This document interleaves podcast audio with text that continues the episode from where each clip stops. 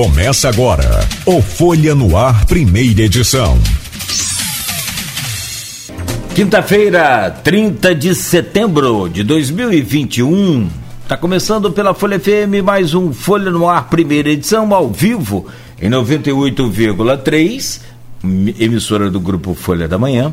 Estamos ao vivo também em nosso streaming no Face, no Instagram, no YouTube.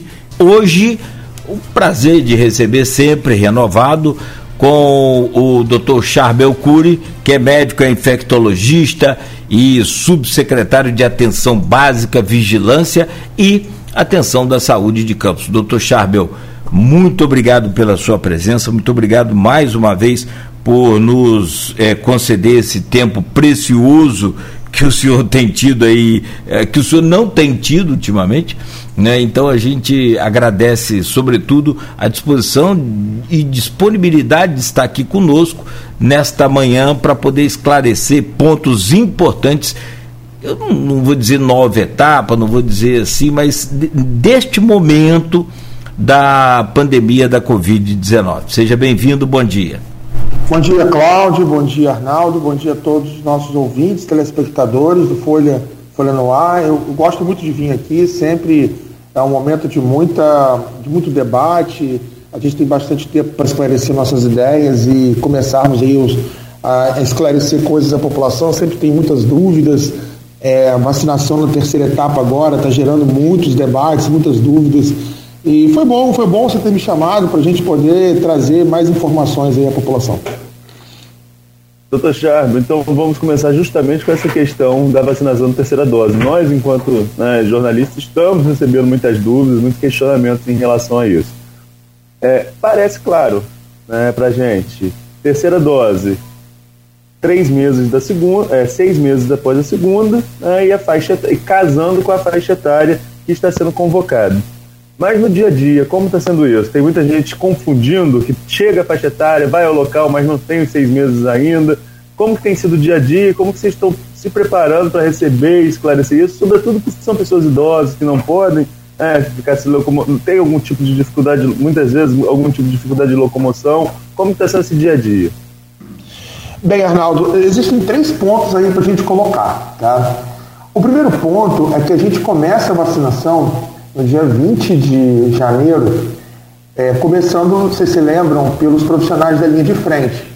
Foi um debate, quem era a linha de frente, né? A gente tinha uma opinião pessoal que todo mundo que estava trabalhando na saúde era a linha de frente, porque o vírus não escolhe, né? Então, naquela época, a gente tinha aquelas pessoas, profissionais de saúde, linha de frente. Segundo ponto é o tipo de vacina que a gente usou em cada momento, porque cada vacina tem um intervalo diferente. Então, isso em cada momento que a gente for usando, seja em janeiro, fevereiro, março, abril, a gente foi intercalando vacinas. Então, na hora que você vai fazer a terceira dose, é, isso está gerando problema porque teve vacina, faz, é, desculpa, Coronavac e AstraZeneca. Cada uma delas tem intervalos diferentes. Então, esse é um outro ponto.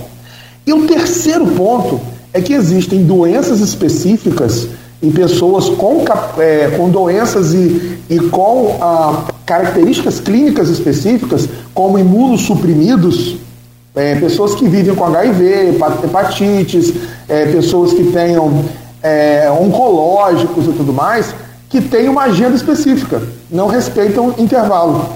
Então aí você já tem esse problema que são é, tratamentos diferentes para pessoas diferentes. Tá? Então, o que, que nós tentamos fazer? A gente tentou, primeiro momento, contemplar a galera que tomou Coronavac lá atrás, porque Coronavac a gente sabe que é uma vacina com intervalo curto, de 28 dias, né, de 21 a 28, né? E a gente está é, tá tentando fazer essa vacinação nessa semana. Não sei se vocês têm acompanhado, mas Campos começou muito antes que todo mundo, tá? São Paulo vai vacinar profissional de saúde dia 4 de outubro, ainda. Tá? Então, Campos, muito pioneiramente, é, na hora que o ministro fez a reunião no CETAI, você sabe o que é CETAI? É o Comitê Técnico Assessor que apoia o Ministério da Saúde. São especialistas, Marco Safage, Rosana Ritman, é, e esse pessoal que são especialistas em vacinação que assessora o Ministério da Saúde. Então, na hora que a reunião acabou, eu recebi um WhatsApp de uma das pessoas que trabalham nessa reunião, nesse comitê, e ele falou, Charles, foi aprovado profissional de saúde. Eu falei, pronto, então vou fazer profissional de saúde. Então, o que, que acontece? Quando o campus fez a, o profissional de saúde, a gente já tinha um spoiler dessa reunião, é, para que a gente pudesse antecipar, porque nós sabemos hoje que quem mais sofreu é, foi o pessoal da linha de frente. Né? Você sabe que a vacinação ela é importantíssima, ela foi fundamental para reduzirmos os óbitos. Mas, depois de seis meses, os anticorpos caem naturalmente a proteção. E a gente precisa estar renovando com os, ou as doses de reforço. Então, reiterando aqui aquilo que eu falei, quem tem é, a vacinação das duas doses lá atrás, janeiro e fevereiro, a gente já convocou. Vai terminar essa semana que vem agora no início. Quando a gente acabar essa semana, a gente vai fazer uma convocação para março, quem tomou em março. A gente vai tentar convocar o mês inteiro. Não posso prometer agora porque eu vou fazer cálculo ainda para ver se cabe na quantidade que eu tenho. Aí depois, quando chegar lá para frente, a gente vai chamar AstraZeneca. Porque, por exemplo, Arnaldo, quem tomou AstraZeneca tomou a primeira dose em fevereiro, mas tomou a segunda entre abril e maio. Então, essa vacina AstraZeneca ainda está vencendo para as pessoas que tomaram AstraZeneca em campos. Então, o cenário para a AstraZeneca é mais tranquilo do que o cenário para a Coronavac, que está muito, muito atrasado para quem precisa de terceira dose. E, por último, quem é o imunossuprimido, pessoas que vivem com HIV, oncológicos, etc., renais crônicos, nós já estamos indo nos serviços. Então já estamos agendando e indo nos serviços, fazendo neles que a gente acha mais tranquilo, porque a gente já tem a lista de todo mundo lá. Chadway, só, só uma dúvida, se não seria é, é, de mais fácil entendimento não, é, se não seria de mais fácil entendimento, você colocar essa chamada igual da AstraZeneca, por exemplo. Quem tomou a segunda dose até dia X já pode procurar a segunda dose. Não seria de mais fácil entendimento do que chamar por faixa etária e acaba confundindo, porque às vezes quem tomou numa faixa etária, é, na mesma faixa etária, tomou vacinas diferentes e o intervalo, o intervalo é diferente? Sim, a gente está é, baixando a faixa etária essa semana até 84. Na semana que vem, a, a gente está re, revendo isso porque, vou te dar um exemplo da AstraZeneca. A AstraZeneca, ela começa em campos na faixa etária de 89 a 85. Tá? Entretanto, aí tem uma questão importante. É, quando a gente fez a AstraZeneca, aí, Arnaldo, eu fico numa situação meio complicada, porque tem postos que tinham um pouquinho de Coronavac. Então, às vezes, tinha um senhorzinho de 87 que tomou Coronavac ou um senhorzinho de 86 que tomou Coronavac porque ele é, tinha uma doença que contraindicava a AstraZeneca. Então, se eu não convocar assim, eu preciso terminar 80. Aí depois o que eu vou fazer? Eu vou fazer por vacina. Eu prefiro entre 70 e 80. Primeiro por vacina tal, depois por vacina tal. Porque é, a terceira dose deu muita confusão justamente por isso. Porque todo mundo de AstraZeneca e Coronavac foram juntos para o posto, achando que é, independia o intervalo. Não, o intervalo é ideal que você respeite seis meses, porque, em primeiro lugar, a gente tem poucas vacinas, então a gente tem que privilegiar quem tem um intervalo maior de, da última dose, no caso, o Coronavac. É, e eu, naturalmente, que Arnaldo fez a pergunta exata também. A minha dúvida é essa. Hoje, por exemplo, é, vacina quem tem 85 anos ou mais na terceira dose. É, e Arnaldo fez essa pergunta. Isso deu alguma dificuldade? Porque, na verdade, o que, que ocorre? Então, eu mudei a pergunta para resistência à terceira dose. A gente já tinha um, um, público que não quis tomar a segunda dose, ou por uma, falta de informação, ou por resistência, ou, enfim tem gente falando, ah, pelo amor de Deus, eu vou ter que ir para a fila de novo tomar a terceira dose. Esse índice, como é que tá? Tem acesso a esse, essa rejeição aí? Tem, tem acesso sim. A, a procura não está muito boa, conforme a gente esperava, mas a gente está acreditando essa baixa procura. É, claro, há uma faixa etária grande de AstraZeneca, então a gente acha que em outubro vai ser uma procura maior, principalmente ali naquele período de 14 de outubro a, 20, a, a final de outubro, né, porque é quando começam seis meses depois de fevereiro. E também né, a gente está é, acreditando que esse período agora, né, que vai ser um período de maior divulgação, que a gente está começando a divulgar a terceira dose, né, eu acho que agora vai começar a aparecer mais gente. Está começando já. Né, é, eu estou muito esperançoso que essa terceira dose ela vai ser muito importante para a gente continuar essa descida, porque eu fiz até uma apresentação no gabinete de crise de alguns pontos que eu considero fundamentais. primeiro deles, a mortalidade na faixa etária de 80 anos para cima aumentou muito nos últimos meses. Então, 70 para cima e 80 para cima são faixas etárias em que aumentou a mortalidade. Entretanto, a faixa etária de 40 anos e de 30 né, aumentou a doença, a internação e a doença. Então a gente está tendo pessoas mais jovens ficando mais doentes e internando mais, e pessoas mais idosas morrendo mais. Então qual é a lição que a gente tem que ter? O idoso já está vencendo o seu prazo para tomar a vacina, então ele precisa reforçar e lembrar sempre dos seus cuidados de prevenção e se cuidarem, se protegerem. E o jovem precisa também continuar se protegendo, continuar usando máscara, distanciamento, etc. E além disso, é, terminar sua segunda dose, né? Porque o jovem acabou de tomar a primeira. Então, muitas dessas vacinas do jovem é Pfizer e AstraZeneca. Então agora está na hora de tomar a segunda dose e ele precisa terminar essa proteção. A gente sabe que a variante Delta ela joga lá embaixo a efetividade das vacinas, principalmente com uma dose só. Ela, por exemplo, quando você pega a bula original da AstraZeneca, você vê que uma dose dá 65% de eficácia. Quando você vai olhar para a variante Delta, ela cai para 50%, 40 e poucos por cento. Então você tem que, que colocar as duas doses para ter eficácia para a variante Delta, porque ela derruba até a proteção da Pfizer, que é uma vacina altamente eficaz. Então a, a Delta é uma variante que eh, tem um poder muito grande de reduzir a eficácia de vacina. Já nessa sua experiência já acompanhando outros processos de imunização, não só da, da, da Covid, é, e nós já conversamos sobre isso outras vezes. É, provavelmente vai ser uma vacinação contínua, né? vai ser uma vacinação como a da gripe, periódica. Mas é, esse intervalo agora de seis meses, você acha que pode ser, pode ser para sempre assim, ou é só por causa da circulação de novas variantes, até se controlar isso? Qual a sua experiência pessoal em relação à imunização e, e qual, com essa sua experiência pessoal, o que, que você projeta daqui para frente em relação a, esse, a essa imunização contínua? É, vou usar uma experiência, eu sempre falo, né, que eu, eu, eu, tenho meu doutorado na UF e eu trabalho com virologistas que me assessoram, né? E o debate dos virologistas hoje é o seguinte: é um vírus RNA. Vírus RNA, como Covid, ele, ele tem muita mutação. Então, eu vou colocar dois cenários que são os cenários que a gente se preocupa muito. Tá? Primeiro cenário é que quando você tem um vírus que se multiplica muito e que se é, faz muita mutação, a ideia é que a gente faça uma supressão da sua replicação rápida, para que ele não fique é, na sua forma selvagem, que a gente chama, né? É, aí em alta taxa de transmissão, porque é onde ele vai gerar as variantes. É onde a gente precisa criar essa supressão. A ideia da terceira dose, Arnaldo, é fazer com que a gente.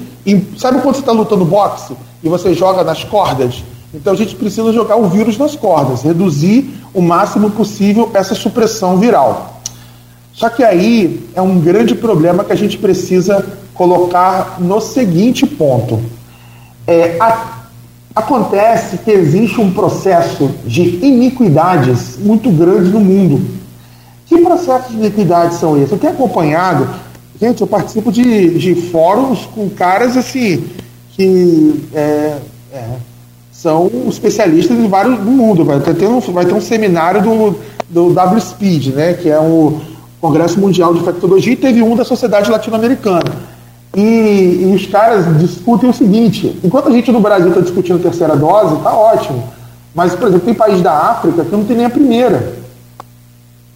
Então o que, que acontece? Quando o cenário você vai empurrar na, na, na, lá nas cordas para ir matando o vírus, depois que você resolve o problema do Brasil, você importa um vírus da África já mutante novamente.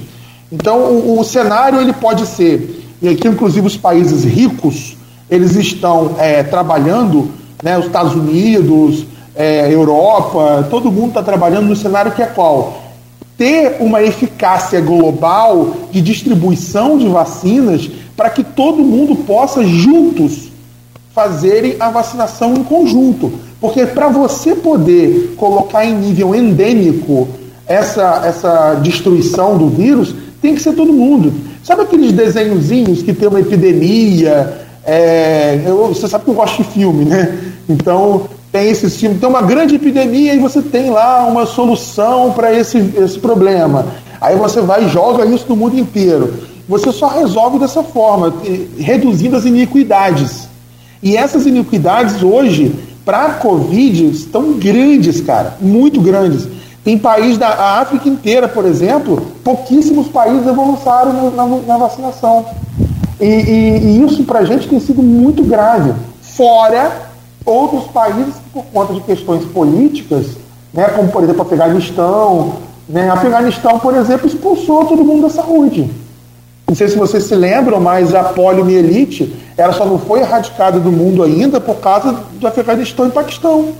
Porque o Talibã no, no, antigo, né? Não sei se o novo deu uma, deu ficou soft, mas o Talibã hard, eles é, assassinavam os vacinadores. Né? É, inclusive tinha vários artigos no Pediatric Disease né, em que eles é, é encontravam os vacinadores vacinando para polio e assassinavam mesmo, é, metralhavam os vacinadores da, da ONU, da, da, da, da Cruz Vermelha né, e tudo mais. Então o desafio é esse, a gente conseguir e quem tem feito esse trabalho muito forte é o Bill Melinda Gates. Eu me inscrevi agora no Congresso Mundial, vai ter o Congresso Mundial em fevereiro, né, o WSPED, né, da minha especialidade, infectologia pediátrica, e eu mandei dois trabalhinhos lá. Né, trabalhinhos da, da HPV, da minha linha de pesquisa, etc. E aí, é, no final, tem lá assim, você deseja se inscrever no Bill Melinda Gates, né? Quer dizer, o Bill Melinda Gates, eles estão fazendo um trabalho muito bonito, assim, dentro da África. Ele já faz um trabalho na Nigéria, faz um trabalho no Quênia, que é o quê? São países muito populosos, assim, 90 milhões de pessoas, 100 milhões de pessoas, que o interior é todo rural, é rudimentar, pré-histórico. Então você não consegue vacinar. Aí o que, que acontece? O que, que tem a ver com campus isso, Charme? Tudo. Porque você vacina campus, protege todo mundo, daqui a, a seis meses você tem um surto novamente, porque vem uma variante nova de um lugar que não foi muito bem vacinado. Então essa é a dinâmica hoje que a gente precisa trabalhar. Trabalhar as iniquidades, fazer o nosso trabalho que a gente tem que fazer, terceira dose, ano que vem vai ter mais, com certeza, porque o vírus vai continuar endêmico, e esperar é, proteger a população toda. Eu ia citar até um, tem um conhecido é, nosso, Arnaldo também acho que conhece, é um tiozão de zap, né? É, falou comigo agora recentemente que na África não vacinou e não tem ninguém com Covid. Eu... É, é, é, na teoria, né? Porque esse era um debate que a gente tinha. É, até o Rodrigo Carneiro e eu falávamos sobre isso. Mas na verdade não tem por, entre aspas, por várias razões. Porque não tem vigilância. É, então, você imagina, o sistema de vigilância rudimentar e é, isso faz com que você tenha subnotificações. Então, se você subnotifica, você não consegue ver a realidade da, do que está acontecendo. Né? Mas é, o que nós estamos vendo hoje é, no mundo é uma realidade bem preocupante que, por exemplo, Israel. Israel fez a vacinação de terceira dose, estão pensando quarta. Mas por que, que eles estão pensando quarta dose? Porque a gente tem que suprimir o vírus. Suprimir, assim, vai ficar fazendo essas rotinas até quando? Até a gente deixar o vírus endêmico, como é o vírus da gripe. Porque é todo ano. Então eu acho que essa rotina vai ser por algum tempo. Coronavírus é um vírus chato, é um vírus que é, é ele é muito perigoso. E ainda tem uma coisa que eu nem falei que os virologistas gostam muito. Minha, a minha orientadora, que é tipo mestre Yoda, assim, chamam ela de Yoda, ela gosta muito de falar uma frase que é interessante, que é assim, Charbel, eu ainda nem falei da recombinação, eu falei assim, seria, é, é, recombinação eu sabia o que, era, mas ela, eu perguntei para ela, você acha que isso pode acontecer? Ela, claro, o que seria recombinação? é, antes dos coronavírus pandêmicos aparecerem, né, os que a gente conhece, MERS, SARS-CoV-1 e SARS-CoV-2, na natureza tem quatro coronavírus naturais, né, que a gente conhece, NK, 63, 41, né, é, são vários tipos de coronavírus. O que acontece? Esses coronavírus naturais, que a gente já conhece há centenas de anos, que causam na gente uma gripezinha, é, sempre causaram, né, nunca fizeram mal severo, eles podem se recombinar com o SARS-CoV-2 fazendo uma entidade mais grave. Então, é, essa é a preocupação do pessoal, de que eles possam meio que se unir e fazerem um. É, meio como a série Warif, né? Que o, o. Não sei se vocês acompanham o Marvel, mas o, o, Ultron se une com a Jorge do Infinito e vira um Ultron badass, né? Fica bem do mal e aí não tem como vencê-lo mais, tá? Invencível. E pior que o Thanos, enfim. É, o, é, é, é, é, isso eu tenho medo de acontecer. Mas aí que é importante o sistema de vigilância genômica. Por isso que em Campos, a gente desde fevereiro, a gente está acompanhando a vigilância genômica, né? a gente já tem muitos resultados, né? muito interessantes, a UFRJ faz um trabalho muito bonitinho com a gente, e mostra o seguinte, que, é, cara, é, em Campos é um festival de Covid. É, a gente tem é, não deixamos de ter o Amazônia, não deixamos de ter o, o vírus inglês, né, que é o B117, e agora o Delta e, e, P2. Então, quer dizer, a gente, todas essas variantes, todas elas apareceram em campo. Todas. Ah, desculpa, Arnaldo, agora só para completar essa questão. Tem MU, agora tem o MU. Então, é MU ou MU? MU, é. é. Agora tem esse aí, para arrebentar a gente. E ainda tem uma outra questão que eu não falei. Gente, se a gente ficar conversando aqui, a gente pode é, ficar até amanhã batendo, é, falando de teorias da conspiração. Qual é a teoria da conspiração? Por que, que a gente precisa acabar logo com essa infecção? Por que, que eu sou tão rigoroso com essa questão de cobrar comprovante, da gente brigar tanto em relação a essa questão? Por quê? Porque o perigo é aparecer uma variante dessa. A MU, por exemplo, é uma variante que resiste à vacina. Claro que o que a Pfizer fez de fazer uma vacina, é, e aí tem né, várias teorias, né, a teoria que a vacina Coronavac é uma vacina estável, que funcionaria em todas, não com tanta eficácia, mas estável. Então, por exemplo, no cenário apocalíptico, em que a gente tivesse um, uma variante muito do mal, uma variante é, é, pior do que a MU, a, a vacina ainda que sobreviveria seria a Coronavac, porque ela é um vírus inativado inteiro. Então ela não tem aquela proteína S que, que fica mutada. Mas o que, que a Pfizer fez? Ela fez o seguinte: ela fez um, um, um, um RNA específico em que ela secreta uma vacina específica para uma proteína que gera anticorpo. Então, no cenário que você tem a mutação, o que a Pfizer faz? Ela só muda a proteína e faz uma nova vacina em tempo recorde. É isso que eles estão ganhando é, muito, né? Porque eles têm essa tecnologia, é uma tecnologia de nanopartículas. Essas nanopartículas são muito interessantes. Então, por exemplo, elas conseguem proteger esse RNA para que ele possa gerar um anticorpo especificamente né? E isso gera uma capacidade é, antigênica de é, uma capacidade de anticorpo absurda. Então, eu acho que nesses cenários as vacinas elas vão evoluir, né? E vão se adaptar aos novos tempos. Tá por aí, né? A gente continua. Vamos, dá tempo sim, ainda. Sim. É que chegou um aviso de pauta aqui agora também pra gente, por isso deu uma paradinha aqui, que o governador também vai estar. Vai estar, vai estar, vai estar. Na, na, na agenda do Açúi. Até então ele não, não estaria, seria apenas o, o, o ministro Beto Albuquerque. Mas é, continuando nessa questão de vacina, Chave, voltando aqui pro nosso bate-papo, é, a gente está falando da questão da terceira dose. Agora, primeira dose, né? Tem muitos municípios falando que chegou a 100% é meio. Às vezes é, é, é assim, às vezes na cobertura vacinal você chegou a 100%, que chegou, por exemplo, que é adolescente de 12 anos, mas se vacinou todo mundo é impossível acho, afirmar isso, né? Está tendo repescagem, ainda tem procura. É, pelos números que vocês têm, é, casando o número de, de, de cadastrados no SUS, número de vacinados, campos ainda precisa vacinar? A população ainda está muito duvidosa em relação à primeira dose ou é um percentual muito baixo? Olha, Arnaldo, é, o percentual de primeira dose em campos está muito bom. Somando primeira dose com dose única, a gente já passou de 360 mil vacinados. É, quando você pega né, os dados do IBGE, é uma população que, quando você soma, né, é, é, por exemplo, a população adulta, que daria 370 mil a 380 mil nessa faixa etária, mais o adolescente, que tem mais ou menos aí 40 mil, a gente precisa chegar ainda em 430, 440 mil pessoas.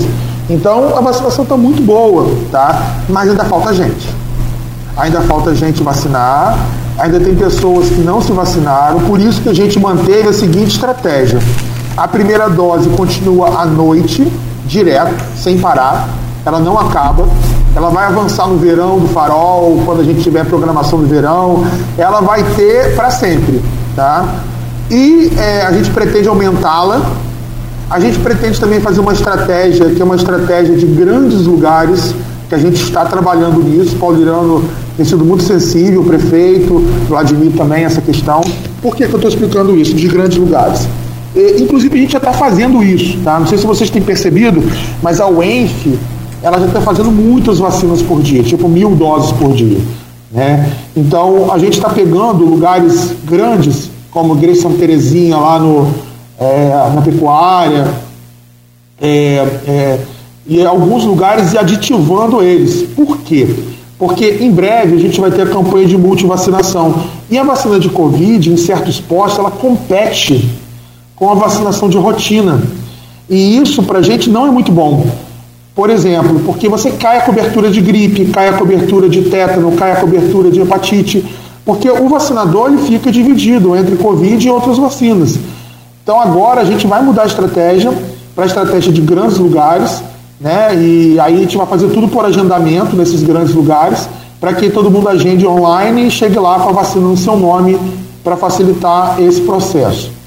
É, outro processo importante que a gente está percebendo também é que a segunda dose em campo está bem avançada. A gente já passou de 50% e a ideia é que a gente tem que chegar em 70%, que é esse número mágico da imunidade de rebanho. Eu acho que tem que ser mais. Porque como é um vírus de muita transmissão e de baixa eficácia vacinal, a gente tem que evoluir para 80%, 90% aí de segunda dose. Outro ponto que eu considero importante é um ponto que é uma espécie de. É, sempre foi um tabu nas vacinas de Covid. Né? E esse tabu foi quebrado dia 22 de setembro. É uma publicação da New England Journal of Medicine que saiu assim, uma pesquisa muito interessante sobre um fato que eu vou falar agora. As vacinas de Covid reduzem transmissão, porque a gente sempre achou, e eu falava constantemente isso, que a vacina de Covid é uma redutora de dano. Ela reduz dano. Então, por exemplo, se eu vacino para Covid, eu não vou para o CTI. Eu reduzo a chance de morrer, eu reduzo a chance de ser internado, eu reduzo a chance de pegar doença grave. Isso eu sempre falei. Isso é fato, ela faz isso. Só que o que a gente é, especulava é que ela também reduzia a transmissão da doença. Ou seja, ela reduzia a chance de, ao você ficar doente, você transmitir. A gente já achava que sim, porque, óbvio, se você não tem uma doença mais severa, você não fica mais tempo transmitindo, você não fica mais tempo né, gerando vírus que vão passar para os outros. Então, isso assim, a gente já tinha uma especulação. Mas aí, esse estudo conduzido pela é, Imperial College, é, de Londres, cara, muito legal esse estudo. Eles pegaram pessoas de dezembro de 2020 a março de 2021 vacinadas com Pfizer e AstraZeneca, porque o Reino Unido vacinou Pfizer e AstraZeneca, 140 mil profissionais de saúde e vacinados e acompanharam os seus contactantes em redução da doença e viram que havia uma importante redução da doença nos contactantes dos vacinados comparados aos não vacinados, nos contactantes. Então eles viram que havia uma é, especularam, né, que havia uma redução importante na transmissão da doença nas pessoas contactantes, então mostrou que sim, há uma chance sim de ter redução de, é, de, de, doença nos, pelas pessoas vacinadas. Então, a gente acredita que o cenário de retirada de máscaras vai ser, é, não vai ser tão longe como a gente imagina. Né, que quando a gente tiver um cenário de muita gente vacinada, de todo mundo com a segunda dose, né, quando a gente tiver um cenário de baixa é, quantidade de pessoas internadas em CTI, que agora está num nível mais tranquilo, né, a gente consiga aí pensar nesse universo que para a gente, epidemiologicamente, vai ser um cenário de vitória aí dessa batalha. Tomara que seja breve, breve, mas ainda não é. Né? Bom alertar a população sempre. Bom, o meu caro é, é, doutor Charbel, me permita aqui um rápido intervalo. Nós voltamos em instantes e aí tem é, uma série de assuntos para a gente falar so, sobre essa questão, por exemplo, de é, é, imunização do rebanho. O doutor Paulo Irano falava para a gente aqui na, assim que assumiu a secretaria, que a população, a vacinação da primeira dose em Campos já chegava a 91%. Então a gente quer saber como é que está essa questão e o senhor falou agora há pouco que ainda falta gente, numa expressão preocupada, pelo que eu consegui observar. E eu gostaria que o senhor falasse de que tipo de, de gente que falta em termos de idade, em termos de é, é, procura, se é rejeição, se é o pessoal que não quer tomar de jeito nenhum a, a, vacina, enfim. O médico infectologista e subsecretário de Atenção Básica, Vigilância e Atenção da Saúde, o Dr. Charbel Cury. Doutor Chabel, a gente falava sobre essa cobertura de, de vacinal em campos com 91% da primeira dose. E o senhor falava também assim que não tom meio que. Isso na, na, no meu julgamento aqui, porque eu posso estar errado, e aí por isso a oportunidade também do senhor comentar. É, ainda falta gente, tipo assim, meio que preocupado. Que tipo de gente que o senhor se refere? Jovens que não estão preocupados com a vacinação, idosos que não foram buscar nem mesmo a segunda dose, trabalhadores, os chamados negacionistas. Que, que, que preocupação é essa? É, Cláudio, você deveria ser psicólogo ou está na profissão errada que na verdade, na verdade é o seu faro jornalístico, você consegue ler nas entrelinhas. Sim, Cláudio, eu realmente estou preocupado, porque é, a gente, eu não sei se vocês perceberam, mas é, a gente passou diversos momentos ruins na vacinação em campos. A gente não é só alegria, também tem momento ruim. É, apesar da gente ter tido momentos. Mas assim, na balança a parte boa foi melhor, claro. Mas num processo de vacinação em que a atenção básica começa o Rodrigo Carneiro sendo colocado no meio de um, de um furacão. Né? É, eu me lembro até hoje que eu estava sentado com ele conversando, eu falei assim, Rodrigo, aceita o desafio de atenção básica?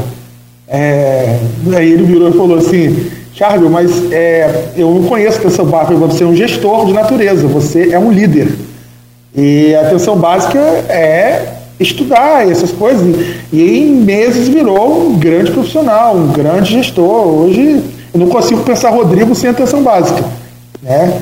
Enfim, então, é, em, que, em, que, agora você consegue ver os postos abrindo, você consegue ver a gente melhorando a capilarização do sistema, vai ter policlínica, a prefeita anunciou policlínica e tudo mais, e aí você consegue melhorar a capilarização das, dos locais de vacinação. Então a gente vivia o dilema de não ter lugar para vacinar, o dilema de ter pouca vacina, e o dilema da rejeição das pessoas à vacina. Então eram três dilemas. Quando você me perguntou isso, qual era o meu medo? A gente está ainda claudicando para chegar na vacinação em 400 mil pessoas. Tá? É, chegou muito bem em 370 mil pessoas. Ah, o que está acontecendo agora? Quando a gente fez aquele passaporte da vacinação, aquele passaporte foi muito bom porque, entre aspas, né, passaporte, mas eu não gosto dessa palavra não. Prefiro falar pacto coletivo, porque a vacinação é um pacto coletivo. Quando eu me vacino, eu protejo a mim e protejo você.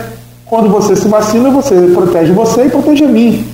E sempre, a vida toda, a vacina ela foi condição importante para as coisas acontecerem. Quem não se lembra para você ir para uma creche você tinha que dar o cartão de vacina do seu filho. E para você ir para o Bolsa Família estar tá em dia, tem que ter o cartão de vacina do filho. Sim. Então, meus amigos, eu vejo juízes dando ganho de causa, dizendo que é, é fascismo pedir vacina, não sei o quê, né, né? É porque eles não conhecem a história da vacinologia. A vacinologia, desde Oswaldo Cruz, quando teve a revolta da vacina, ela é um, um, um acordo sanitário coletivo, em que eu me protegendo protejo os outros. Essa é a premissa da vacinologia. A vacinologia não existe só na vacinação individual, ela existe na vacinação coletiva. Quando você, sim, aí sim, com uma boa imunidade coletiva, você protege quem não se vacinou por alguma razão. Ou porque ainda não está na idade de vacinar, ou porque tem uma doença que contraindica a vacinação. Então a ideia é essa. E isso foi tomado por questões políticas, ideológicas e tudo mais, e atrapalhou muito. Fora o movimento anti-vacina, fora o movimento Vaccine Hesitance, que é o um movimento que, tem, começa na Europa e foi para os Estados Unidos, chegando no Brasil agora. E isso atrapalhou muito a vacinologia. Só que o brasileiro ele tem vacina no DNA dele. O brasileiro tem isso, tem essa questão de gostar da vacina. Então, Campos, eu vejo que o adulto é, foi muito bem na vacinação, está de parabéns os adultos que aceitaram a vacinação. Ainda falta gente, ainda falta adolescente para tomar, porque aí eu vou colocar um ponto, que é aquela questão de ter interrompido a vacinação do adolescente. Eu não sei se vocês se lembram, mas o efeito foi muito parecido com o que aconteceu com o HPV. O HPV, quando lançaram no campus, nossa, foi difícil no início, o pessoal não queria, não sei o que, tinha rejeição. Depois a vacinação foi ótima, 100% de cobertura, tipo a escola vacinar era ótimo e tal. Depois sumiram. Depois ele teve uma reportagem da Globo que, que umas meninas passaram mal lá em. em é, esqueci o nome da cidade, Botucatu, não sei qual foi a cidade. Depois da vacinação hoje são pífios, 30% de cobertura de HPV. E nós mandamos para o Congresso Mundial um estudo dizendo que depois disso, Cláudio, eu vou dar um spoiler aqui, o crescimento de casos de lesões precursoras de câncer de colo uterino dispararam em campos. Por quê? Porque nós temos um trabalho de longa permanência, eu de longo acompanhamento. Eu e os alunos da Faculdade de Medicina, a gente faz um estudo de 2009 e 2019 que, que a gente faz? Todos os preventivos de campos do SUS, eles são processados em um único lugar, o Hospital Escola Alvim, que faz um belíssimo trabalho há muitos anos. Tá? Lá com a doutora é, auxiliadora. E é, o que, que a gente fez? Como só tem um lugar que processa, nós avaliamos antes da vacina, que a vacina começa em 2010 para os adolescentes, e depois da vacina HPV. E a gente viu que, poxa, depois da vacinação melhorou muito, reduziu lesões precursoras de câncer.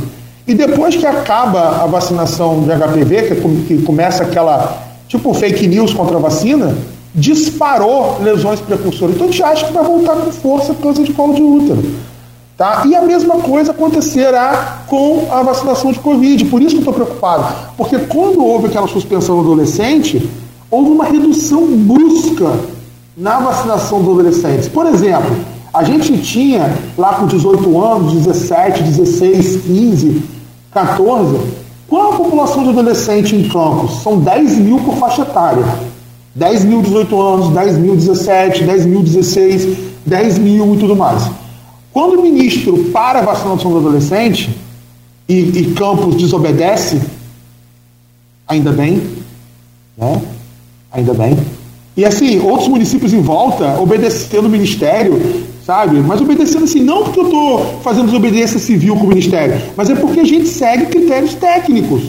Entendeu? A gente viu claro. o Ministério da Saúde. Pode não.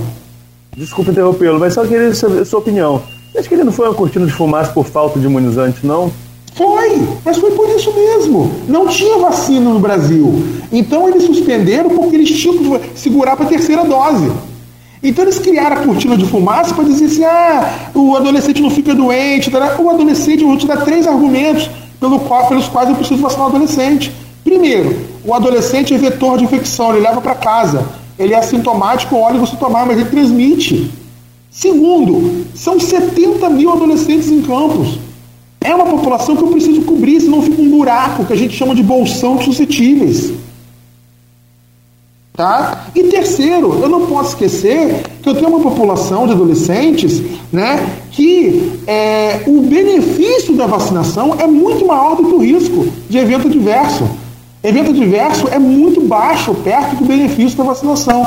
Então é inequívoco que a gente tem que descer até 5 anos de idade, que é quando a Pfizer agora pede autorização emergencial no FDA americano, que a gente vacina até um bebezinho para estar tá todo mundo protegido. Enfim, é, eu estou meio assim irritado, mas a gente percebe o seguinte: quando a gente desobedece e Vladimir, prefeito, vai lá e fala não iremos seguir o ministério, né? É, a gente falei para ele, prefeito, nós não vamos seguir, nós vamos tocar em frente.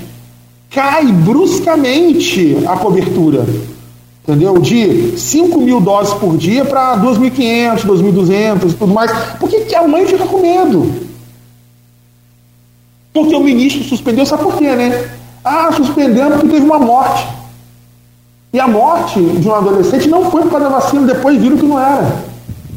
Enfim, jovens, vocês estão nos assistindo, tem agora, a gente vai abrir essa semana a vacinação de repescagem de 12 anos para cima. Tem todo dia à noite. Tem no PU do, da Saldanha, tem no PU de Guarulhos, todo dia à noite, arrumadinha, agenda, seu nome com a vacina no seu nome lá não deixa de se vacinar. Então é isso que eu estou estressado. E você captou isso. O, o, o, é, não, eu percebi, desculpa, Arnaldo, se você ia já entrar, mas só para complementar, é, dizem que o, o, o, artista vai onde o povo está, né? Não dá para transferir essa metáfora para a vacina, não. A vacina vai onde o jovem está, nos shoppings. E, é, e, aí, sim, e, é e aí eu, eu digo assim, é, não no estacionamento, eu digo lá dentro do shopping, montar um, sei lá, uma, uma coisa assim bacana, uma ou duas, dois pontos de vacinação para o jovem não ficar muito tempo na fila. Porque jovem é coisa de tudo. Eu tenho dois em casa com 24 anos, o senhor também tem. Você vai mandar um áudio para ele acima de 10 segundos, ele fala, pai, tá gravando podcast? É um negócio de louco. É, e também uma estratégia que a gente vai voltar a fazer agora é a vacinação na escola. A gente precisa voltar à vacinação na escola. A saúde na escola é algo fabuloso que a gente precisa.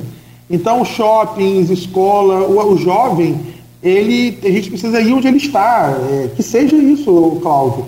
Mas é, quando a gente tinha vacinação na escola, lá nos idos de 2012, 13, 14, era um sucesso. A gente pedia autorização das mães, a mãe autorizava, a gente fazia vacina toda na criança, no adolescente. Era muito bom. Essa questão da vacinação avançando e, e tem avançado, é, já traz efeitos, já traz resultados, né, Charles? É, a gente vê isso claramente, as flexibilizações foram adotadas. Ontem o RJ da InterTV é, abriu o jornal com um vídeo do São José, com os leitos Covid todos vazios mas disse que não tiveram confirmação parte da prefeitura se o vídeo era realmente. É, se tinha procedência realmente o vídeo, mas o repórter foi ao local, ouviu os funcionários, os funcionários confirmaram. São José, é, sem, é, pelo menos ontem, sem nenhum internado por Covid. Esse já é um panorama real da situação em Campos. São José é só uma unidade, que temos outras unidades. Essa internação já reduziu, esse número de internados está em queda, está estável, está estável. E qual, qual o panorama hoje do número de internações em campos? O panorama é de estabilidade. Eu apresentei no último gabinete de crise, dia 20, que a gente estava em amarelo descendo. Tá? A tendência da gente voltar para o verde em outubro novamente. É, tudo isso, claro, desde que não tenha uma nova cepa, né, variante. A vacinação em campos ela foi muito significativa. A entrada da variante Delta, ela não foi afetada de forma agressiva como foi no passado, em março. Todo mundo acompanhou em março, quando a P1 chegou, foi um inferno né, que a gente viveu, porque, claro, a gente não tinha população vacinada. Agora, com a população vacinada, bem vacinada, indo para a terceira dose, a gente já tem um cenário muito melhor. É, o vírus não está conseguindo sobreviver a essa pancadaria de vacina em cima dela. Entretanto, é importante lembrar que, conforme eu estava falando agora há pouco, ainda tem bolsões de suscetíveis, ou seja, pessoas que ainda não se vacinaram. Por essa razão, a gente agora está fazendo uma busca ativa com o pessoal das. É, o grupo da é, saúde na família, a gente está fazendo, voltou a fazer visita, buscativa, porque a gente precisa ir para os bolsões de suscetíveis, pessoas que ainda faltam vacinar, e eu quero aqui conscientizar pessoas que ainda não se vacinaram para que você se vacine, jovem. Porque agora o vírus vai escolher você para poder pegar. E realmente a internação reduziu muito. A gente agora está vivendo um cenário aí de 60% de internação de UTI caindo. Né? A queda. É, quando, no dia 20 a gente fez uma previsão, a gente tem um algoritmo feito por o nosso. A gente tem consultores, né? Fiocruz e tudo mais, que é o meu orientador. É, é um cara fabuloso e a gente tem uns algoritmos que previ, prevê o futuro e preveem, né? E esses algoritmos mostraram o seguinte: a chegada da Delta em Campos ia ser aumento de casos, mas não ia ser o cenário de março, ou seja, a gente não ia passar de 100%. É, então a gente chegou lá, chegou 80% e tudo mais, mas não chegou a bater os 100%, nem chegou a sobrar, a faltar leito. Então ele não errou de novo. O que é importante a gente ter o apoio matemático para que a gente possa é, prever leito, organizar o sistema de saúde e tudo mais. É, outra questão que eu também queria colocar é o seguinte: é, a testagem ela aumentou bastante em campos. É, se você pega o cenário de janeiro, em que a gente fazia testagem no ônibus e no, na ferramenta do, do, do aplicativo do Dados do Bem, hoje você compara, a gente está em nove unidades. Né? E a atenção básica hoje é o eixo condutor da testagem. Né? O Rodrigo comanda isso com a doutora Laura, né? a doutora Laura Sede, muito bem esse trabalho, né? um time muito bom de especialistas. Os dentistas assumiram essa postura na, na testagem.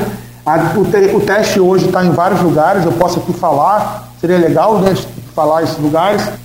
É, a gente está com polo de testagem no Centro de Saúde de Guarulhos, na Penha, no Patronato São José, na UBS São Sebastião, no Jamil Ábido, que foi inaugurado, em Morro do Coco, no, na UBS Santos Dumont, né, em Lagoa de Cima também tem testagem, e na Secretaria de Educação Específica, que é o Polo de Educação. Então, todo dia ali a gente faz 40 testes rápidos suave, que é o antígeno, que é muito bom. Inclusive o teste que é feito do suave é um teste assim de alto padrão, de alta sensibilidade, é um teste moderníssimo.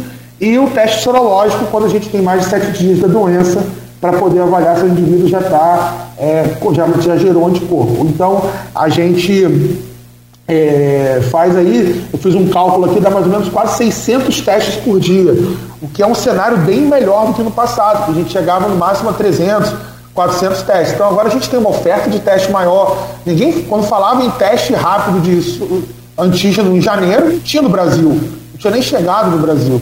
Então agora você consegue, se você tem um teste positivo, você se isola, você fica sete dias em casa, tudo mais. Então a gente ainda tem esse benefício, Cláudio, de termos o teste, o teste de, como aliado nosso para evitarmos esses casos aí desgarrados.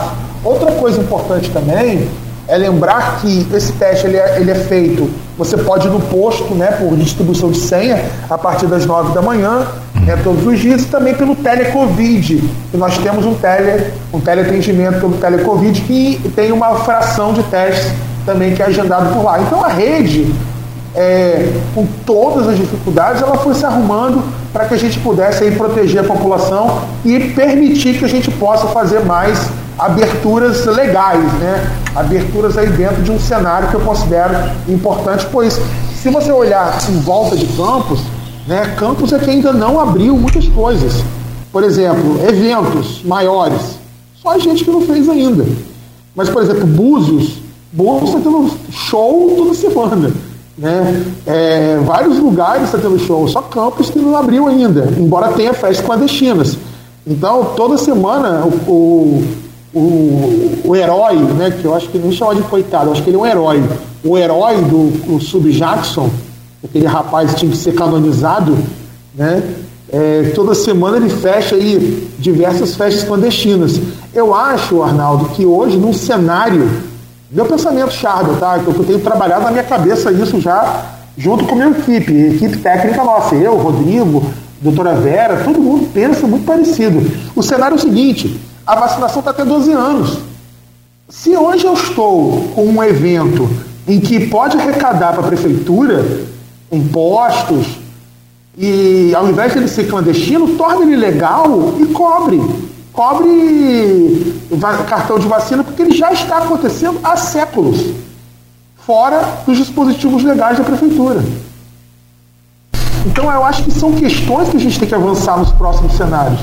São questões que a gente tem que colocar para debate e são aqueles que a gente precisa avançar, porque o verão do farol vai vir aí. Então a gente precisa ter eventos testes. Né? Então, o que a gente pretende avançar na frente é aumentar o número de pessoas nos eventos, e aí a, a, o papel do fiscalizador vai ser o seguinte: saber se esses eventos estão cobrando a vacinação né, das pessoas, pelo menos uma dose, né? E, e a gente vai aumentando a quantidade de pessoas, porque a gente precisa avançar nesse ponto, para que a gente chegue no verão do farol né, com as pessoas vacinadas, porque eu acho que eu, eu tive para você uma coisa, não sei se vocês se lembram, mas quando a gente implementou esse negócio da vacinação, em três dias a gente vacinou 30 mil pessoas. Foi uma confusão, gente, fila, é, pancadaria. Eu falei, tá bom, sinal de que está todo mundo procurando a vacina. A, a, depressão do vacinador, eu fico em depressão quando o posto está vazio. Sim. Isso aí para mim é tristeza. E eu vou fazer para você aqui um, mais uma vez, está gravado isso aqui, nesse, nesse podcast, como você fala. É, chegará o dia em que terão vacinas, vacinadores, o posto vai estar tá lá e tem gente que não vai. Chegará esse dia. Então, para não chegar esse dia, a gente tem que proteger. Aliás, os Estados Unidos estão vivendo esse dia. Estão vivendo. É isso aí. Tem, tem vacina na farmácia. Tudo que é farmácia credenciada tem a vacina com controle profissional ali para vacinar. É, e tem ainda alguns estados, eu acho que tem alguns ou um pelo menos. Tem regras rígidas nos estados é. para poder. Ah, Nova York, por exemplo, o Bolsonaro não conseguiu nem entrar no restaurante, né? Por causa de vacinação, é, porque exigiram o cartão de vacina, enfim. Então, é, mesmo assim, né? E mesmo assim. O ministro que ficou lá podia continuar. Só perguntar ao senhor sobre testes de. de, de ou, talvez o Arnaldo fosse tocar no assunto, mas já são 8h28, vamos adiantar aqui. É, flexibilização para os eventos que o senhor começou a falar. E aí ontem a gente recebeu aqui o presidente do Goitacás e a, a dúvida era essa, se podia ter torcido ou não, tal. Ele falou, não, a regra não é a, a, esse controle não é feito pela federação ou pela CBF, isso é feito pelas prefeituras e em campos ainda não é permitido. Não seria uma forma de talvez fazer esse teste aí, já que o Goitacás está disputando a segunda divisão, o Goitacás sempre foi né, de torcida grande. Mas se não liberar tudo, 30%, 20%, 50%, não sei o que seria, mas não seria uma ideia aí para talvez fazer esse teste de, de, de evento maior? Sim, sim, eu acho que é uma possibilidade também. Eu acho que o próximo passo nosso agora é condicionando sempre as UTIs, a quantidade percentual, condicionando ao percentual de vacinação, condicionando ao, ao, aos leitos que estão ocupados e vazios. Tudo isso é um cenário. Então, o cenário melhorando e o cenário de vacinação melhorando, você pode criar ferramentas para que você possa é, é, é é, é, flexibilizar mais. Eu não tenho nada contra também o, você abrir é, o, o, o, a torcida, porque uma, o que, que acontece? É, a gente está falando agora de um outro momento de vacinação em que você tem uma população vacinada. Então aí você estimula também as pessoas a se vacinarem. Então agora a gente precisa trabalhar é, esse pessoal que não vacinou. Eu acho que o caminho é esse. Tem gente que não se vacinou ainda, tá? Tem Sim. gente que não se vacinou ainda. É isso que a gente está chegando a outubro, né? E esse ano, a impressão que nós temos foi que ele voou, apesar das restrições e tudo que não, a gente não está num ritmo de vida normal. Mas enfim, é, você citou o verão do farol. Nós estamos chegando a outubro ainda, verão, de janeiro, né? Você acha que tem condições no andamento que a gente está de vacinação, de controle da pandemia, de pensar em, grandes shows do farol como era antigamente? Já dá para pensar nisso ou a programação vai ter que ser mais voltada a outras questões de lazer e menos shows, menos entretenimento?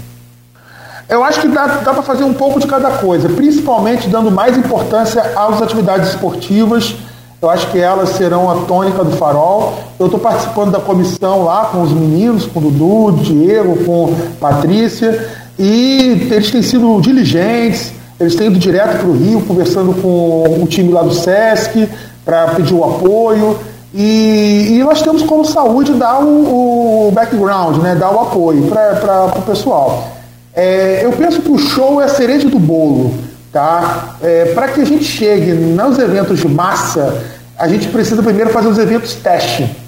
E os eventos testes ele tem que ser feito agora, outubro, novembro, dezembro. Não adianta nada chegar, ah não, vamos liberar só em janeiro. E, e depois de janeiro você tem uma explosão de casos. Então você precisa trabalhar é, isso aos poucos e criando a, essa, é, essa liberação. Tem município, por exemplo, que fez isso lá atrás. Eu achei uma, uma realidade.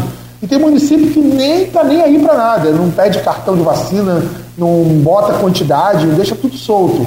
Campos não, Campos segue um, uma estratégia. E qual a estratégia que a gente vai usar? Nas próximas reuniões de gabinete de crise, a gente vai conversar, vai pedir autorização do prefeito, vai conversar com o Vladimir, mas o que eu já tenho na minha cabeça é que a gente já pode iniciar a é, abertura gradual condicionada. Então, por exemplo, vou te dar um exemplo. Quero fazer um show de um. trazer um cara de fora, fazer um show com o pessoal sentado.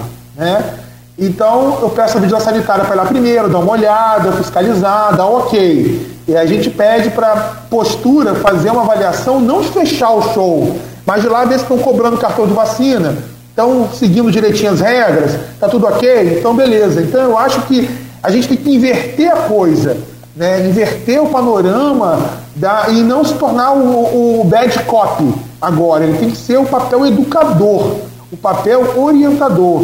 E eu acho que o Subjackson, que é o nosso colega de postura, fez um trabalho, eu chamo ele de herói, porque ele foi incansável em todo esse tempo na prefeitura. E agora ele precisa voltar agora. A, é, ele já tem as armas que ele tem a favor dele. Não estamos em 2020 mais. 2020 acabou. Hoje a gente tem vacina. Hoje a gente tem um outro panorama que nos coloca armas a nosso favor.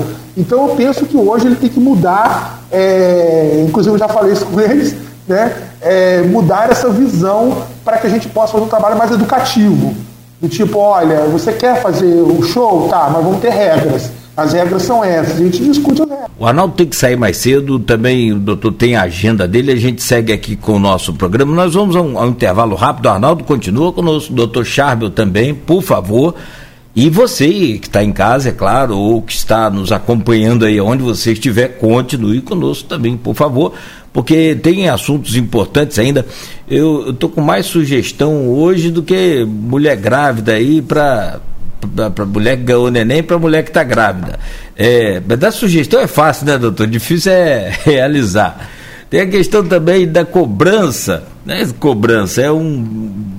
Sei como é que a gente pode colocar. Próximo bloco você me responde, se possível, para os motoristas de aplicativos, é, para os motoristas de táxi. É, de repente não seria interessante, enfim, do, do próprio passageiro, do usuário cobrar essa vacinação eu acho que todo mundo, eu acho que o maior fiscal é a própria população. Doutor Charbel, é, se o Arnaldo me permite, só refazer aqui a, a pergunta anterior, é, de que forma a gente poderia, ou, ou isso parte da própria é, população, é, essa questão de cobrar do seu motorista de aplicativo ou de táxi se ele já se vacinou. Seria uma ideia também? Teria como fazer isso? Teria como a prefeitura intervir nisso ou não? O órgão fiscalizador é. Nós temos o MTT, né? O MTT. Só que parece que há uma regra, um regramento, que o MTT ele não, ele não tem um uma, é, é, ele não trabalha com os aplicativos, né? Ele só faz táxi, ônibus e van, né? É, então a gente pode conversar com o Nelson, que é um cara muito gente boa, muito bom de trabalho, para ver como que a gente pode atuar fazendo a cobrança da vacinação deles, porque a vacinação do transporte foi ótima no campus, a gente conseguiu vacinar todo mundo, taxistas, vans, a gente fez a vacinação lá no SESC Senat, foi muito boa a vacinação lá, foi bem abrangente, foi bastante gente e deu tudo certo. Agora essa questão pode, pode ser pode o município pode tornar a vacinação obrigatória para a categoria? E como foi para servidor, por exemplo, ou o problema estaria na fiscalização quanto a isso? Não, pode tornar sim. O problema é que a gente está, nessa questão da vacinação obrigatória, né? A gente está tendo muitos reveses aí no Brasil inteiro por conta das decisões judiciais contrárias. É, eu vou te dar um exemplo. É, a gente teve recentemente decisão judicial que veio é, por conta de cobrança de estabelecimento, é, por conta da vacinação, a gente recorreu. Ah, eu tenho uma visão sanitária sobre isso. É, um estabelecimento que você tira a máscara é, e você é, não está cobrando vacinação, você está expondo as pessoas, não tem jeito. Principalmente lugar em que você está é, comendo, você está é, gritando, você está falando e tudo mais. O vírus ele mudou muito, gente. Ele é extremamente transmissível.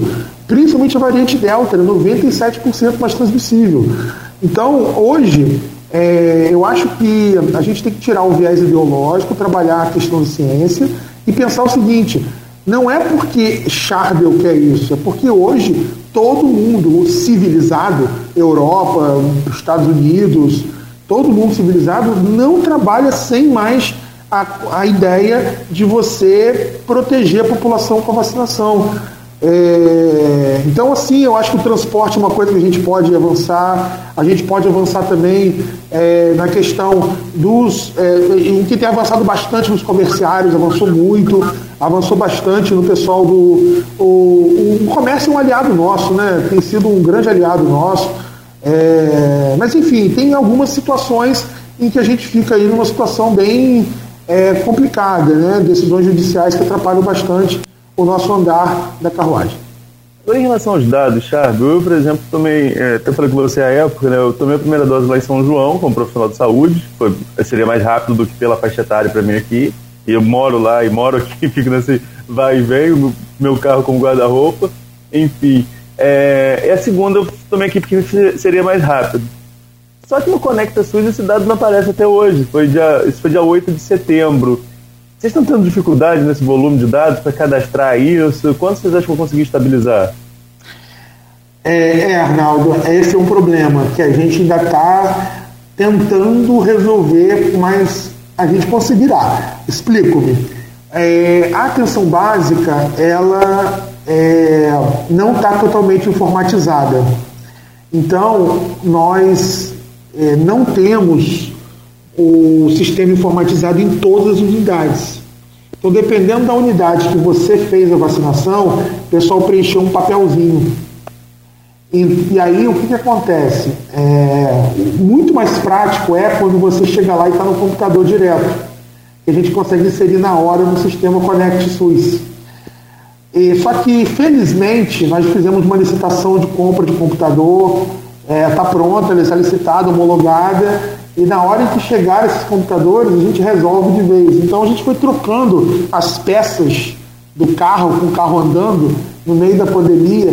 Então esse é um calcanhar de Aquiles. É, informatização. Ó, pra você ter uma ideia, quando a gente entrou no governo, nós tínhamos, não é SUS, é SUS, é uma ferramenta de cadastro pelo Sistema Único de Saúde é, para que a gente possa cadastrar as pessoas da atenção básica é, na sua, no seu território. Tá? É, em janeiro, cadastro tinha, no, nas, nós temos 500 mil habitantes, tá? Quantas pessoas tinham cadastradas? 39 mil no SUS. Para você ter uma ideia, esse cadastro é diretamente proporcional ao recurso que a gente recebe federal. Tá? Esses 39 mil geravam para gente, porque estavam todos fechados unidades, né? Na época no final do ano, no ano passado, foram começando a abrir. E isso gerava para gente um recurso de 550 mil reais. Charbe, é muito dinheiro, calma. Só para você ter uma ideia, o município que você mora, São João da Barra, ganha mais dinheiro que Campos. São João da Barra ganhava, ganha 700 mil reais. Como? Com 20 mil habitantes, 30 mil, né? 36. 36. Como que o município de 36 mil habitantes gera recurso federal, embora não precisasse, mas gera mais recurso federal que o município de 500 mil que gerava 530 mil. Por quê? Porque a informação nossa era horrível. Falta de computador, falta de treinamento, falta de, de pessoas para informar. Então, o time nosso lá, com o Rodrigo, aí tem um time com ele, o Gás, o Marcelo, a galera toda, fizemos uma força-tarefa e hoje a gente já tem 110 mil. Usamos os dados da vacinação e fomos avançando. Com isso, a gente já está recebendo um milhão. Conseguimos passar o segundo barra. Tá? Mas esse é esperado. Nosso foco agora é chegar em Macaé. Macaé são 2 milhões. Peraí, Macaé é metade de Campos. Tá? Então, olha o nosso foco qual é. E para chegarmos, você sabe qual é o maior de todos o estado do Rio? Atenção básica? Niterói, 4 milhões. Então, mas Niterói é igual a da população. Só que Niterói tem 95 estratégias. Ok, vai demorar muito. A gente tem 19, vai para 26 agora. Então, assim, está bem pouquinho ainda. Bem incipiente. Então, a gente acredita que melhorando essa implantação, informatização, a gente vai é, conseguir isso. Agora, eu te peço uma coisa: se até o final dessa semana não for, é, lá na Secretaria de Saúde a gente tem um setor específico para inserir dado, tá? Que um rapaz que atende de 8 às 17 horas, todo mundo que está com falta de, de informação. Aí você fala, você fala comigo, ou, ou você pode pedir alguém para ir lá, leva o cartãozinho que a gente insere o dado para você. Caso não, não entre até o início do mês de outubro agora. Tá bom? Beleza. Nogueira, tem uma pergunta aqui de um ouvinte, depois você tem uma também, né? Só pra gente já, já ir fechando. É, tem a pergunta aqui do, do Renato, Carvalho, Renato Carvalho de Oliveira, é, e é, é uma pergunta mais geral até, né? É, o senhor acha que essa baixa produção de, de anticorpos da vacina contra a Covid não é uma baixa produção, é a queda da produção exigindo uma terceira dose, perspectiva de outras doses? É, resumindo a pergunta dele, isso pode influenciar num país em que há pessoas que negam a vacina, há pessoas que é, é, não incentivam a utilização da vacina. Isso influencia de alguma forma essa, essa dúvida quanto ao número de doses e não só na vacinação contra a Covid, pode refletir em outros processos de imunização? Pode, sempre pode, né? Num país em que as pessoas acham que é, pegar a doença é a melhor maneira de você gerar anticorpo, é, sim, mas vamos deixar uma coisa clara: a vacinação é a estratégia mais segura de você se proteger. Se você acha que pegar a doença e gerar anticorpo é a melhor estratégia, lembre-se que você pode pegar a doença e morrer. Então, é uma roleta russa você entrar nessa questão. A questão da vacinação, que as vacinas ainda estão nas suas primeiras gerações. Elas geram anticorpos que você precisa fazer reforços não são vacinas vivas. Né? Há vacinas vivas, por exemplo, como vacinas de febre amarela, de varicatapora, vacina de sarampo, são vacinas que duram muito tempo, são vacinas vivas. Essas vacinas, a maioria são inativadas, são vacinas com tecnologias que geram anticorpos que duram menos. Mas lembre-se que você está fazendo uma coisa segura que não vai te matar. E que a única coisa que ele vai te dar são eventos adversos. E esses eventos adversos, na maioria das vezes, né, que são reações, são leves. Né? São reações que não geram expectativa de morte. Então, não entre nessa roleta russa. Ah, eu vou pegar a doença porque aí eu vou ficar bem e vou ficar com anticorpo. Obviamente que se você já teve Covid e toma vacina, você vai ter dois anticorpos. O anticorpo que você teve da doença, mais o anticorpo da vacina. Você vai ficar um booster mais forte né, de, de proteção. Só que você já passou por essa roleta russa. Você venceu. Ou seja, aquele negócio da roleta russa não atirou. Mas lembre-se que 595 mil pessoas não tiveram essa sorte. Beleza? Lamentável. É, não tenho dúvida. O, o, o Arnaldo, você segue aí adiante, são 10 para as 9, eu fecho aqui com o doutor, vamos fechar junto, o que você acha melhor fazer? Você tem compromisso agora lá no eu, Porto? É, eu tenho que ir lá pro Porto, agradecer muito ao Chardo aqui pela, pela disponibilidade. Vou deixar vocês concluírem aí. Aí vou acompanhando aqui enquanto vou me preparando. Um anúncio, tá, pra... Não, dá tempo. Não, não, você dá tempo. eu que vou ter que me retirar. Não, ficar aqui, não, não vamos ficar aqui até meio-dia. Ah, pois não, Arnaldo, tô brincando, tô brincando. E, vo, e você, aqui em Bom dia, Nogueira, a gente volta amanhã às 7, depois você anuncia o entrevistado, vou deixar com você aí. Não, sim, amanhã às 7, aproveitar inclusive a audiência aqui do Dr. Charbel. É, amanhã às 7 estaremos aqui com o Folha no Ar, só para anunciar. O Arnaldo Neto, a Luiz Abreu também Barbosa na bancada. É, para recebermos juntos aqui com você que nos acompanha sempre o João Amoedo, empresário e também pré-candidato aí a presidente da República, falando ao vivo conosco amanhã aqui nesse programa. Mas então, Arnaldo, obrigado, boa sorte e fico te aguardando aqui no né, nas informações lá do lá o sinal é ruim, mas se, se eu conseguir sinal eu entro em contato com você. Tamo, tamo junto, fechado. Vai devagar. O, o, bom, doutor Chabel, só para a gente ir fechando também, já são 8h51, se eu tenho pouca coisa para fazer hoje, né? além de que tudo que já, já, já se prevê na sua agenda para hoje, ainda tem aquele e-mailzinho que você abre, aquele WhatsApp que chega, que é uma baita novidade, você fica o dia inteiro enrolado com aquilo. Tem uma pergunta aqui bem interessante, e aí eu, eu nós conversamos com o doutor Rodrigo recentemente, o Aloysio Abreu Barbosa e eu. O Rodrigo faz análises políticas excelentes, né? Não faz? É. Ele é também muito bom. Também, também muito bom. Aliás, hoje, se a gente tem críticas ao governo, como é normal, natural, é, por outro lado, as, as críticas positivas ficam por conta da equipe que o Vladimir conseguiu montar. Né? Isso aí em várias áreas. Né? a própria Secretaria de Saúde, a própria saúde, a Vera, Vera fantástica na vigilância ela sanitária. É, Vera, ela é conhecida como Hulk. Estou é, falando, aquilo é top demais. Conheço Vera desde o início dos anos 2000, quando eu tinha programa na TV Planície, ainda. Nossa, eu lembro disso. Junto com. Eu, eu, eu, fazia de manhã, sete horas, depois ajudava lá o, o Chico na TV.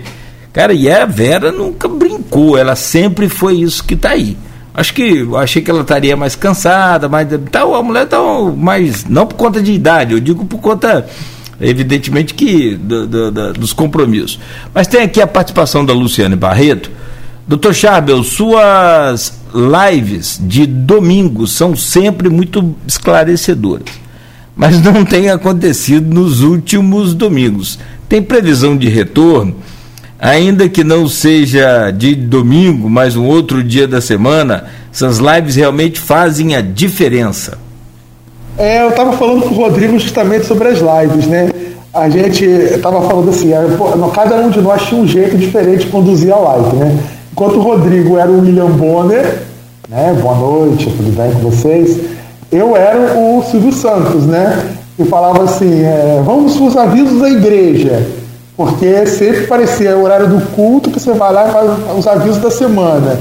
Essa semana tem, tem grupo jovem e a gente fazia os avisos da igreja. Sim, é, o que, que acontece, Luciano? A prefeitura, o site da prefeitura, o Instagram, ele foi invadido há algum tempo atrás. Depois que ele foi invadido, a prefeitura criou uma série de restrições para o uso do Instagram.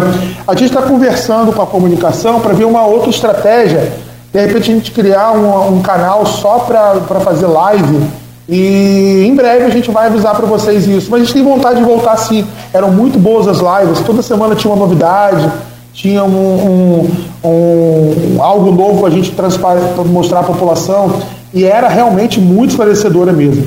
Eu queria aproveitar, Cláudio, de falar sobre é, a campanha de multivacinação.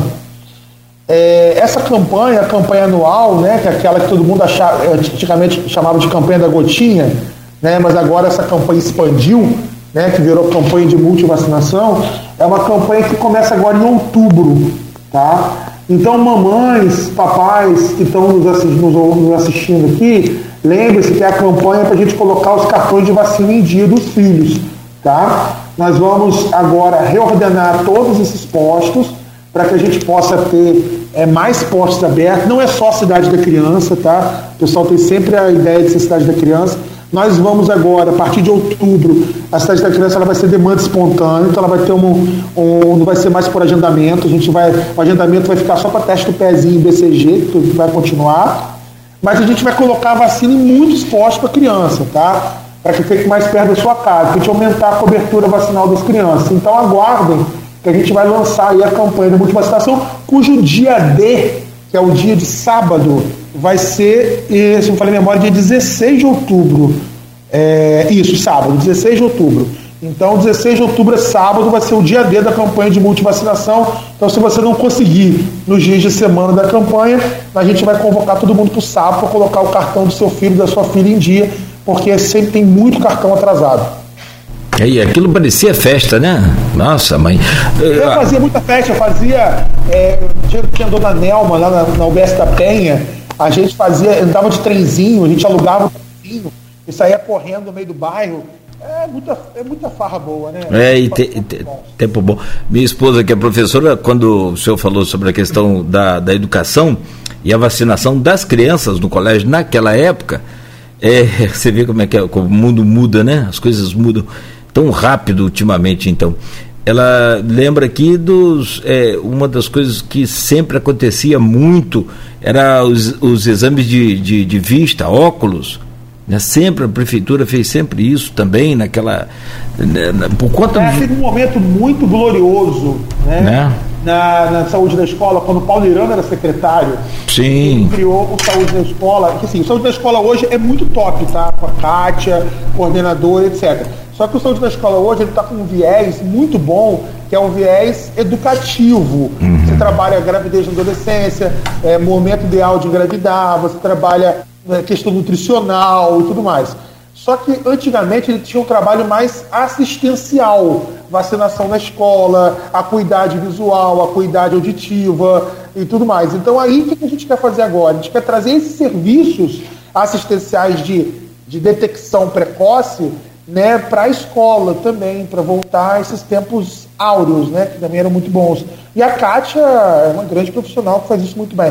Então é uma entrevista muito boa, tá? Você trazer a Kátia aí, aí você, ela, tem, ela tem projetos da OPAS, Ministério da Saúde, projetos premiados na, na, na Pan-Americana de Saúde, é uma grande profissional. Kátia é sempre é audiência certa também, sempre está com a gente aqui. Tem um carinho por ela muito grande e, e o respeito e essa admiração aí pelo trabalho. Só para a gente fechar, meu caro doutor Charbel, é, duas perguntas aqui do grupo de WhatsApp, que o senhor faz parte, lá do blog Opiniões. É, Cristiano acabou de postar até aqui agora aqui, o Cristiano Abreu, que é diretor aqui, empresário e diretor do Grupo Folha, diz aqui, ó. É, não vacinados representam 94%. Olha que notícia. Não vacinados representam 94% das internações por Covid-19 no Ronaldo Gazola, que reabrirá para outras doenças. É o tal do. É verdade. É o tal do não. É, então, é. essa estatística foi feita pela Secretaria de Estado também. Eles mostraram que a, a grande maioria, mais de 90% dos casos de Covid são não vacinados. E tem um percentual aí de 30%, né, um percentual pequenininho, que é de pessoas com uma dose. E também tem, porque uma dose baixa muito a eficácia da vacina. E de segunda dose que tem, são geralmente acima de 80 anos que é quando a eficácia acaba mesmo, né, de duas doses. Porque também tem, nós não temos que esquecer do fenômeno da imunossenescência, que acontece o seguinte, qualquer vacina em idosos acima de 80 anos, a, a geração de anticorpo é baixa, Sim. porque a idade né, mais avançada ela diminui a produção de anticorpo, inclusive Covid. Sim. Bom, tem perguntas aqui ainda, aí começa aquela questão, né? Aquela fase da cobrança e de, dos pedidos. A vacinação para os idosos já acontece na, na, no reforço, no que diz respeito ao reforço. E os, o pessoal da saúde também, e os educadores. Quem pergunta é o Marcos e também a Silvana Venâncio. Olha, Marcos Silvana, é, vai ser seguindo os seis meses, né? O educador ele, ele vacinou ele começa a vacinar em campos, na verdade, teve uma, uma batalha judicial para a gente conseguir vacinar o educador. Não sei se vocês se lembram, mas ninguém teve um, uma ordem judicial para não vacinar e tal, foi uma confusão. É, a gente começa em junho. Então ele toma a segunda dose dois meses depois. E agora, né? Em julho para agosto. Então ele vai ser no início do ano. É, é, a vacinação ela vai seguir 2022, tá? para quem tem seis meses depois. Então, quem está tomando segunda dose agora, conta seis meses para tomar a terceira. É só você fazer o cálculo. Tomei, as, inclusive os cartõezinhos de vacina que a gente está mandando agora para as pessoas já tem a terceira. Já tem o espacinho da terceira já. Tá? É. Muito bom. Meu caro doutor Chave, eu quero agradecer o senhor em nome aqui de toda a equipe do programa, agradecer aí a toda a equipe também da secretaria que é, inclusive o Maurício Batista, ouvinte nosso, ele coloca aqui os parabéns aí ao Dr. Charbel no enfrentamento à pandemia, seguindo a ciência, é, gostaria de saber se, se é, os médicos negacionistas, caso não queira comentar, ah, sim, ele pergunta sobre se tem médico que manda ainda aquele kit Covid, essa coisa toda. Se é, isso, é muito, isso, é, isso, é muito, deprimente, né?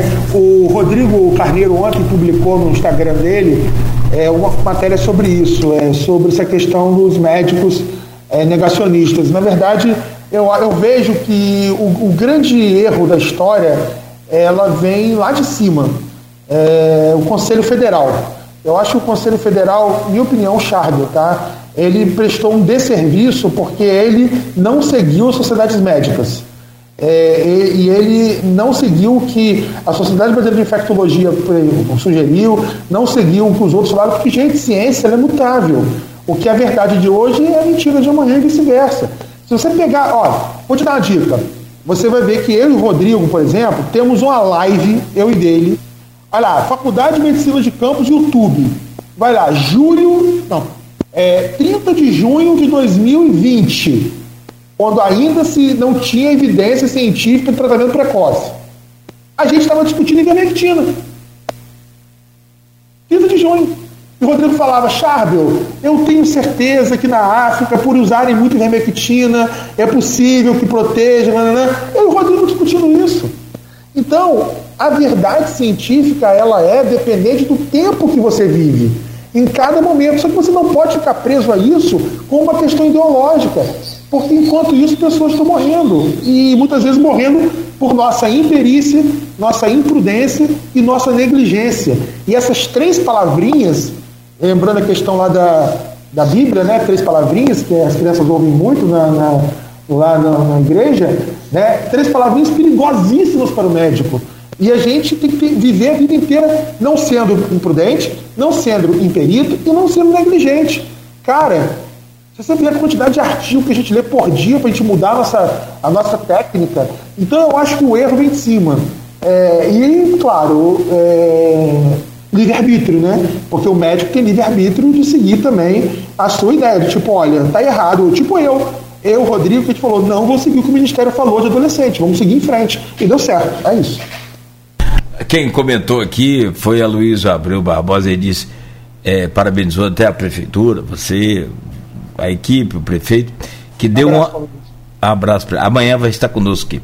É, que deu uma bela banana para o pro, Ministério da, da Saúde com relação a essa suspensão da vacina. Que a gente já sabe onde é que queria se chegar. Bom, 9 e 3, muito bom dia, muito obrigado pela sua é, é, valiosa e com certeza muito proveitosa e produtiva entrevista. Que o seu dia seja assim também, produtivo, como sempre, proveitoso, sucesso e êxito aí em todos os seus afazeres. Né? E conte sempre conosco aqui na Folha FM, do Grupo Folha da Manhã, doutor Charbel. Obrigado, Cláudio. Obrigado a todos. É, felicidades aí. Bom dia de trabalho para vocês. Que seja produtivo nossa, nosso final da semana aí. Também.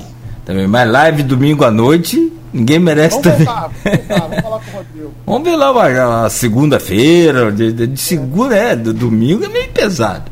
Mas não foi por conta disso, o senhor já explicou, foi por conta do, do hacker aí que invadiu lá a página da, da prefeitura. Ficamos por aqui, conversamos ao vivo com o Dr. Charbel Cury, que é médico infectologista e subsecretário de Atenção Básica, Vigilância e Atenção da Saúde de Campos. De volta amanhã às sete da manhã e como a gente já confirmou aqui, a gente já falou, amanhã o programa vai receber aqui um dos pré-candidatos aí à presidência da República, o Amoedo, João Amoedo, estará conosco aqui amanhã a partir das 7 horas da manhã. Participe, acompanhe também aí o Folha no Ar a partir de 7 horas.